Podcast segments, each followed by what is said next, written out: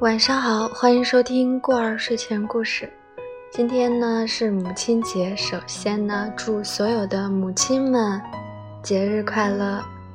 今天我们要分享的文章呢是龙应台的一篇《母亲节》，希望你会喜欢。那么接下来就开始今天的分享啦。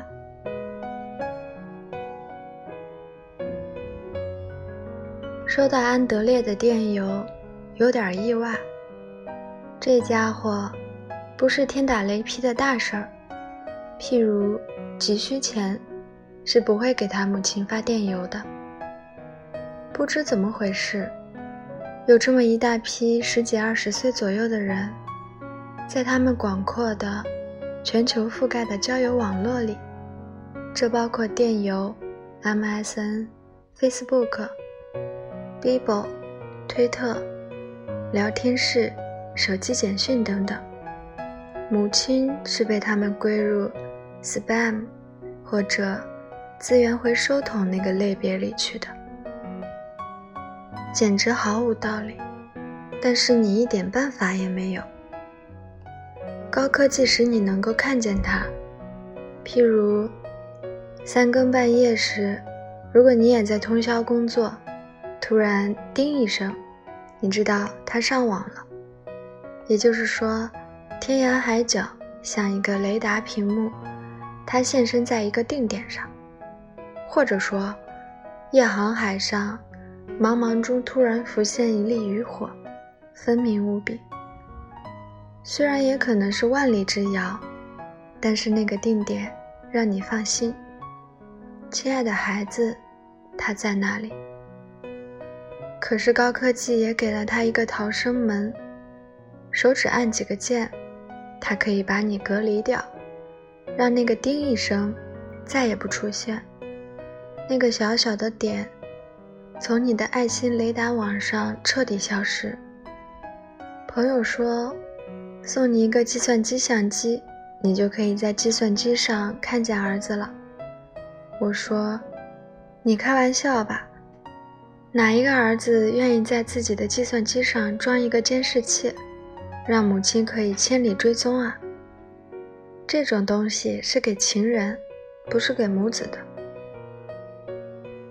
我问安德烈：“你为什么都不跟我写电邮？”他说：“妈，因为我很忙。”我说：“你很没良心耶！你小时候我花多少时间跟你混啊？”他说。理智一点，我说，为什么不能跟我多点沟通呢？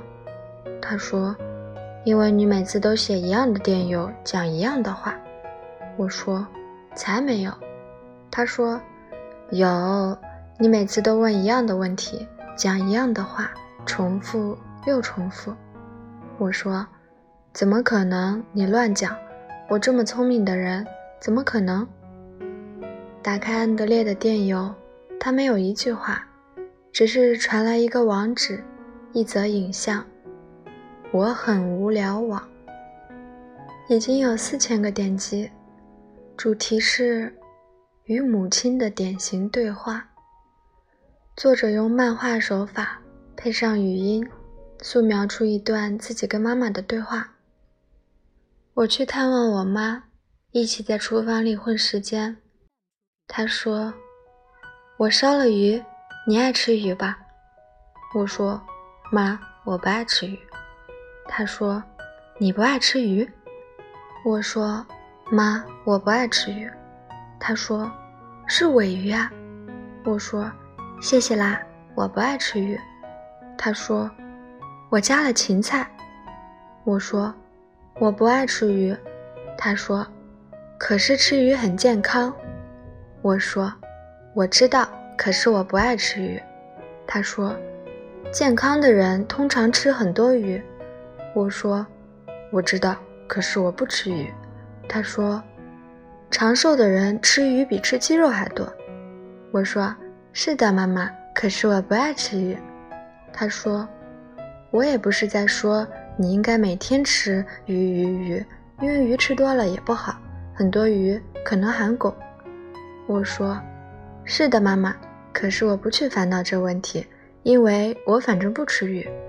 他说，很多文明国家的人都是以鱼为主食的。我说，我知道，可是我不吃鱼。他说，那你有没有去检查过身体里的含汞量？我说，没有，妈妈，因为我不吃鱼。他说，可是汞不只是在鱼头里。我说，我知道，可是反正我不吃鱼。他说，真的不吃鱼？我说：“真的不吃。”他说：“连尾鱼也不吃。”我说：“对，尾鱼也不吃。”他说：“那你有没有试过加了芹菜的尾鱼？”我说：“没有。”他说：“没试过，你怎么知道会不喜欢呢？”我说：“妈，我真的不喜欢吃鱼。”他说。你试试看嘛。所以，我就吃了，尝了一点点。之后，他说：“怎么样，好吃吗？”我说：“不喜欢，妈，我真的不爱吃鱼。”他说：“那下次试试鲑鱼，你现在不多吃也好，我们反正要去餐厅。”我说：“好，可以走了。”他说：“你不多穿点衣服？”我说：“外面不冷。”他说：“你加件外套吧。”我说：“外面不冷。”他说：“考虑一下吧，我要加件外套呢。”我说：“你加吧，外面真的不冷。”他说：“我帮你拿一件。”我说：“我刚刚出去过。”妈妈，外面真的一点也不冷。他说：“哎，好吧，等一下就会变冷。你这么坚持，等着瞧吧，待会儿会冻死。”我们就出发了。到了餐厅，发现客满，要排很长的队。这时，妈妈就说：“我们还是去那家海鲜馆子吧。”这个电邮是安德烈给我的母亲节礼物吧？好啦，母亲节特辑到此结束，祝各位母亲们晚安，其他人也晚安。